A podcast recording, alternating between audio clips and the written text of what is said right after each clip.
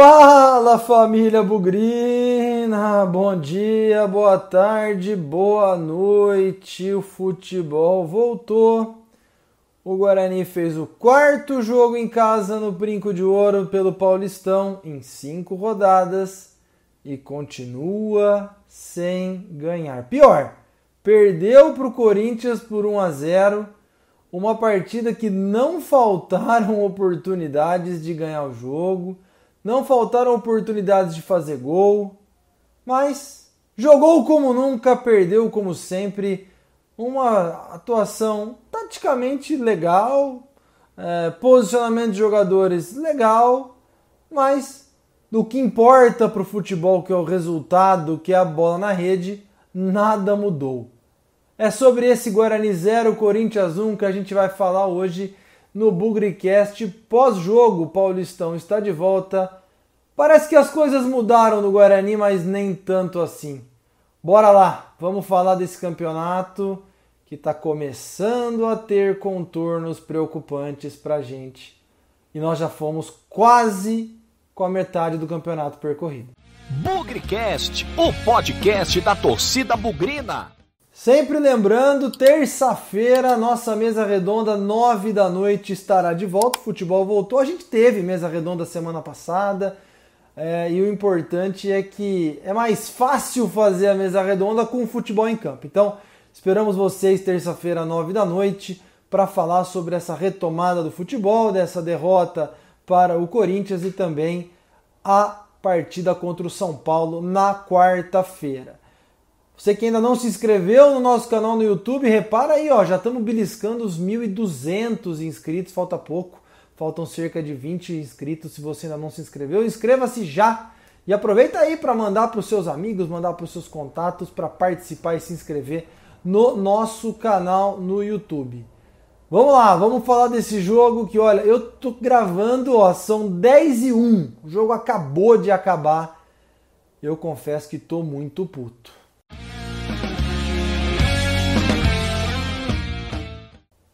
Escalação do Guarani para esse jogo contra o Corinthians foi muito dentro daquilo que todo mundo já imaginava. Expectativa muito alta para volta, para volta não, né?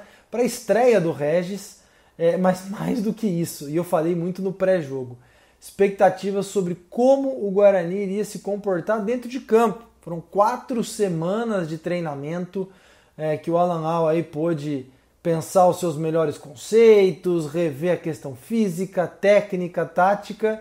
E quando a bola rolou, é, muito mais por um Corinthians desinteressado, ruim de bola, com muitos jogadores da base longe de ter seus melhores atletas, muitos deles estavam no banco.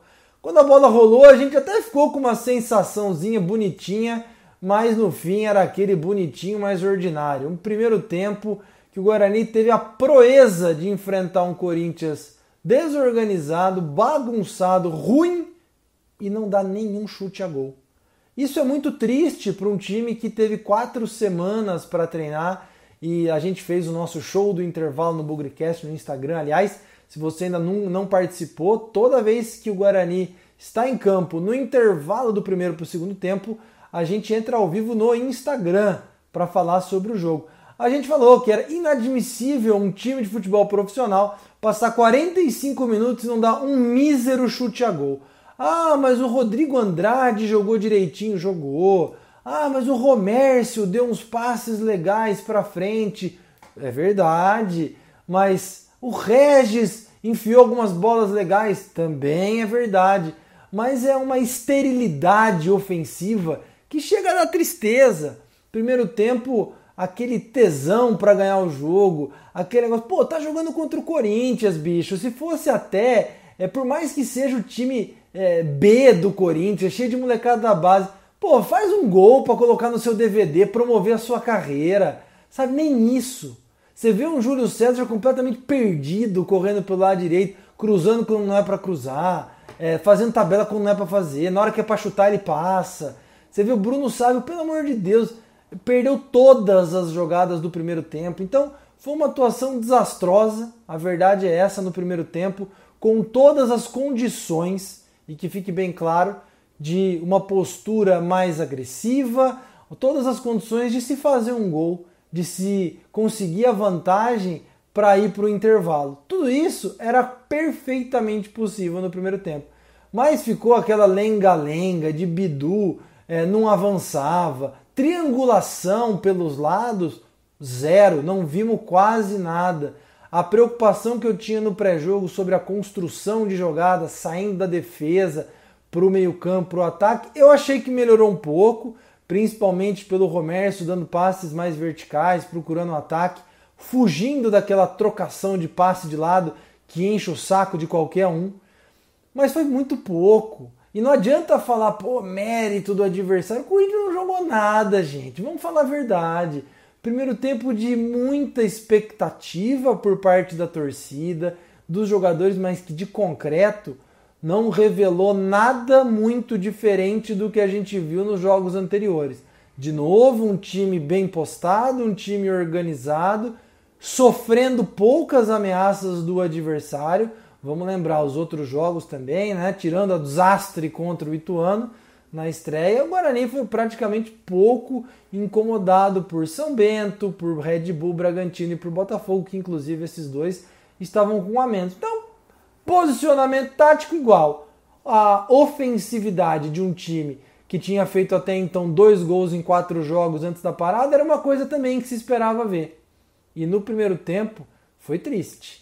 Ninguém arriscou chute de fora da área, ninguém arriscou uma, um corte para dentro e chutar, uma bola cruzada de cabeça, zero. Muito pobre e isso me deixou muito. Me deixou não, né? Deixou todo mundo muito preocupado pro, pro segundo tempo.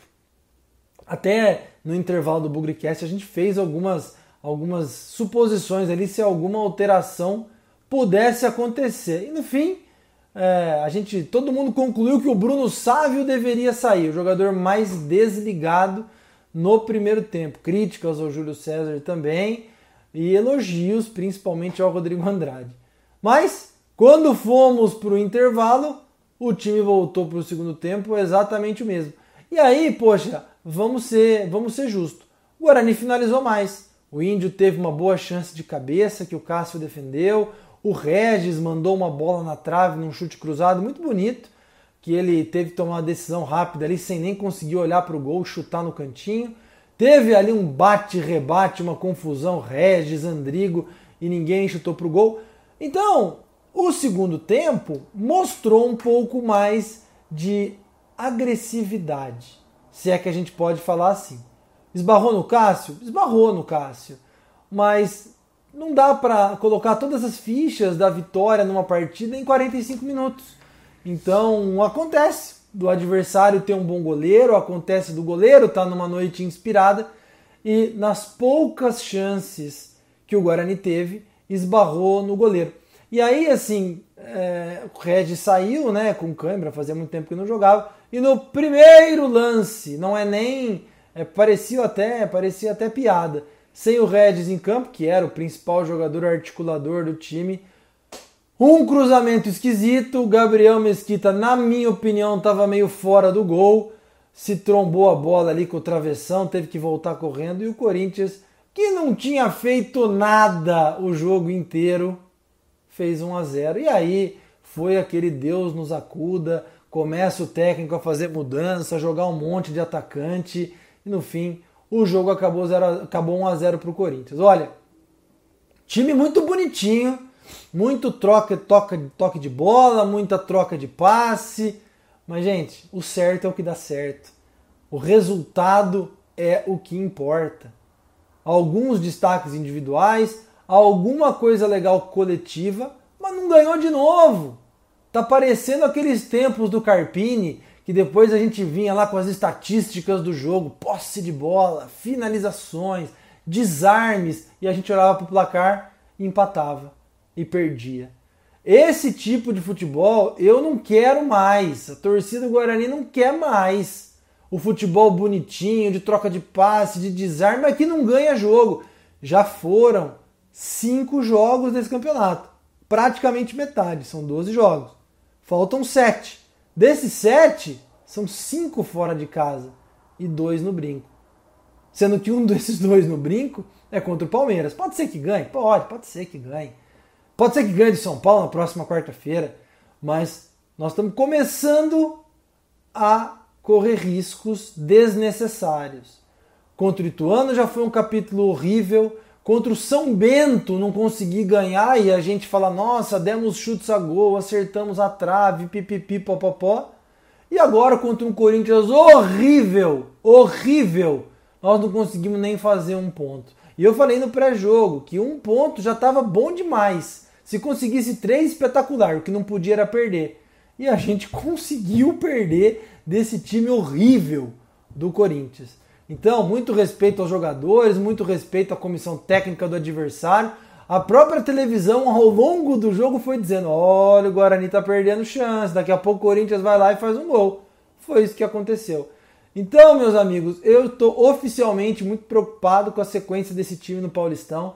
É, são cinco jogos, dois gols marcados. Falta o centroavante, falta o centroavante. Precisa de um finalizador. Precisa... E já foi metade do campeonato. É o Davó o finalizador? Eu tenho dúvida. Não dá para jogar nas costas do moleque de 21 anos que vai ter uma pressão desgraçada em cima dele a solução para os problemas dos gols do Guarani. Não vai. Pode ser que ele faça gol, pode ser que ele corresponda, mas eu acho arriscado. Ficar insistindo com o Bruno Sávio apertado ali no meio dos, dos zagueiros adversários já mostrou que não dá certo. Eu já falei mais de uma vez.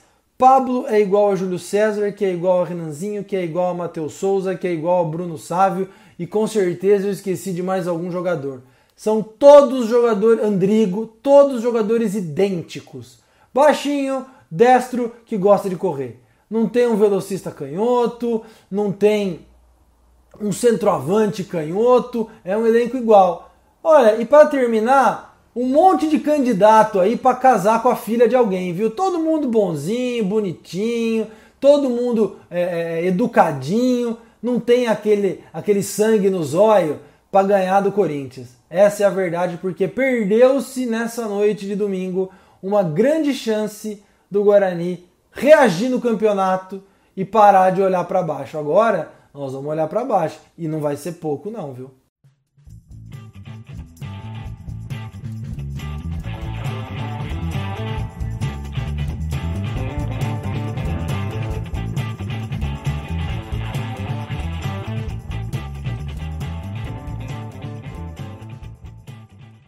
Vamos lá então para as notas do jogo. Guarani 0, Corinthians 1. Lembrando, né? Todo mundo começa com 6.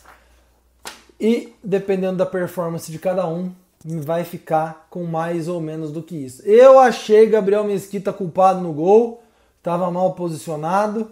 Poderia estar tá um meio passinho para trás. E como eu disse depois de algum jogo aí, estou preocupado com a queda de rendimento do Gabriel Mesquita. Nota 4 para ele. Reposição com os pés piorou é, foi pouco exigido, um cruzamento estava fora de posição. Falei nisso, não sei se foi contra o São Bento ou contra o Red Bull Bragantino.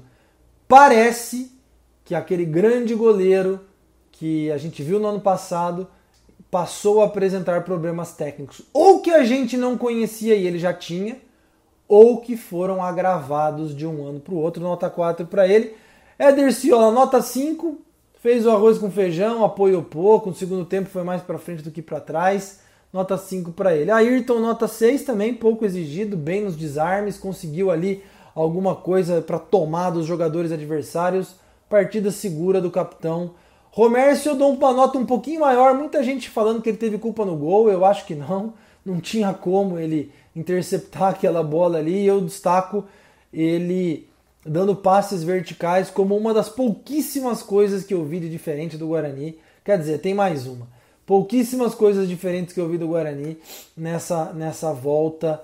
Nota 6,5 para ele. Bidu, nota 5, igualzinho do Eder Ciola. Aliás, notas iguais para os dois. E estou um pouquinho preocupado que esse esquema do Alan Al parece sacrificar os nossos laterais. Quero acompanhar mais os próximos jogos, mas não vai ser comum ver Eder Ciola e Bidu Chegando mais à linha de fundo, parece que quem vai fazer isso são os pontas, e isso, na minha opinião, não é legal. Tem que ter uma triangulação ali, tem que ter um parzinho para um jogar junto com o outro. Jogar isso nas costas dos pontas não vai rolar, nota 5 para o Bidu. Índio 5,5, partida ok, tomou um cartão desnecessário ali no segundo tempo. Rodrigo Andrade foi bem, nota 6,5 para ele. Falei muito sobre a necessidade dele tocar na bola com mais frequência. Se ele não pegar na bola, ele vai desligar, ele vai perder a intensidade do jogo. Então é um cara que não só tem que é, é, ser titular, com a bola tem que passar bastante no pé dele. Aliás, antes passar no pé dele do que passar no Índio, por exemplo, que é um cara de passes mais lentos. O Rodrigo Andrade pode colocar o time mais para frente. Então, na etapa de construção de jogadas, a bola tem que sair dos zagueiros para o Rodrigo Andrade. Fica aqui a minha sugestão. Regis vai levar o bola cheia, Regis nota 7. Como disse um amigo meu num grupo de WhatsApp, a gente estranha, né? Quando alguns jogadores com verdadeiramente profissionais vêm jogar no Guarani e o Regis é um deles. Jogou muito bem, fazendo conexões do meio para o contra-ataque, bola na trave, deixou o Bruno Sávio na cara do gol no primeiro tempo, ele estava impedido, mas do pouco que se viu de, de qualidade no Guarani, isso se deve muito ao Regis, nota 7 para ele. O Andrigo jogou na ponta esquerda, depois na ponta direita, de vez em quando veio pelo meio. É, o Andrigo fez uma partida regular, nota 6 é, para ele. O Bruno Sávio, bola murcha, o cara que mais perdeu jogada, mais tomou decisão errada. Talvez até seja um dos caras que mais finalizou. Mas muita decisão errada, meu Deus. É, na hora de passar ele chutou, na hora de chutar ele, na hora de chutar ele passou.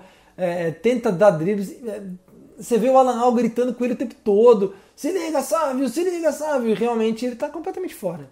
Nota 3 para o Bruno Sávio. E o último, Júlio César. Olha, Júlio César, viu? Precisa, sei que você precisa de ritmo, precisa de entrosamento, mas precisa achar seu lugar no campo, cara. Vai, volta, vai, volta, cruza, passa e não finaliza. Poucas, poucas atuações ofensivas do Júlio César. Nota 4,5 para ele. E o Alan o nosso técnico, vai ficar com a nota 5. Eu falei da qualidade do Rodrigo Andrade como uma virtude do jogo. Eu falei do Romércio saindo do fundo da defesa por ataque com bons passes. E uma coisa que eu achei legal também, tirando o Bruno Sávio que destoou completamente, me pareceu proposital e inteligente misturar Regis, Andrigo, o próprio Júlio César em alguns momentos, fazer uma linha bem solta no ataque. Isso pareceu bom para confundir ali a defesa do Corinthians. Não sei se vai ser assim para sempre, porque quando o Davon entrar, talvez ele jogue mais centralizado mas me pareceu uma ideia interessante. Só que é o seguinte, né, Alan? Nota 5 para você. Nessa história de ficar misturando jogador de posição, alguém precisa chutar. Alguém precisa finalizar gol, meu cara. Não adianta a gente ficar tabelando bonitinho, entrar na área, cruzar para trás, entrar na área, cruzar, levantar a cabeça e ninguém chutar no gol, pô. Isso é uma coisa que precisa mudar e nessas quatro semanas você não fez nada disso. Dos demais que entraram, fica todo mundo sem nota. Entrou o Tony, entrou o Matheus Souza, entrou Rafael Costa, enfim, entraram mais outros aí que eu já nem lembro mais. Renanzinho, e no fim ficam todos sem nota porque mostraram muito pouco no tempo que jogaram.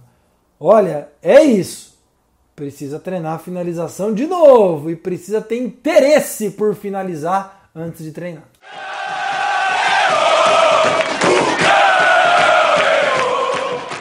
Corinthians agora é tema do passado. Outra derrota do Guarani em casa, já perdeu o Ituano, empatou com o São Bento, empatou com o Bragantino e agora perdeu do Corinthians. Hora de olhar para o São Paulo. Quarta-feira, nove e meia da noite, o jogo da Globo, o jogo da TV aberta para o estado de São Paulo inteiro e talvez até para alguns outros estados também. Muito provavelmente já teremos o Davó. Vai ter que esperar cinco rodadas para ter um centroavante. E agora, galera, vocês viram, né? é, não vai ter tempo para treinar. Vai ser um jogo atrás do outro. Então, esse espírito de finalização, esse espírito de tesão para ganhar o jogo, que parece que está faltando e muito nesse time bonitinho, bonzinho, mais ordinário, é, esse problema parece que não vai ser resolvido tão cedo. Muita gente gostou do Guarani no começo do jogo contra o Corinthians. Eu me irritei demais porque eu já vi o Guarani fazer boas partidas contra muitos times sair elogiado de campo e no fim acabar rebaixado, acabar lá embaixo e a gente achar que foi azar, que a bola não entrou, que a bola pegou na trave, Olha, é, partidas como essa que o Guarani desperdiçou contra o Corinthians são decisivas para o futuro de um time do campeonato, na minha opinião. Ganhasse hoje, o Guarani estaria numa outra condição de brigar para o campeonato. Não ganhou, era um jogo ganhável e por isso vai sofrer. Contra o São Paulo é mais difícil ainda. O São Paulo vem embalado, tudo bem que joga amanhã, segunda-feira, para depois jogar quarta de novo, um ritmo mais insano aí de jogos para o São Paulo. Mas o São Paulo vem embalado. Fez goleada com a Inter de Limeira, fez goleada contra o São Caetano e vai vir com todo tesão para ganhar de nós. E aprendam, se o, se o São Paulo vier com tesão para ganhar de nós, é, Alan Al, instrua seus jogadores como é que, como é, que é o tesão para jogar futebol. Porque tá muito triste ver um time muito esforçadinho, mas pouco produtivo. É, é, eu não sei se vai dar tempo de fazer essa mudança de postura até quarta-feira. E nessas horas eu sempre lembro do meu avô que a vida inteira disse que o Guarani era um time mentiroso, que quando podia ganhar perdia e quando perdia, quando poderia perder ganhava. Então, eu vou fazer uma oração para o meu avô que teria 102 anos hoje para ele dar uma forcinha lá de cima para fazer valer essa fama de time mentiroso para quarta-feira, porque uma derrota no Morumbi, nem vou falar que acende a luz amarela, azul, roxa, laranja, para mim já está aceso desde o empate com o São Bento.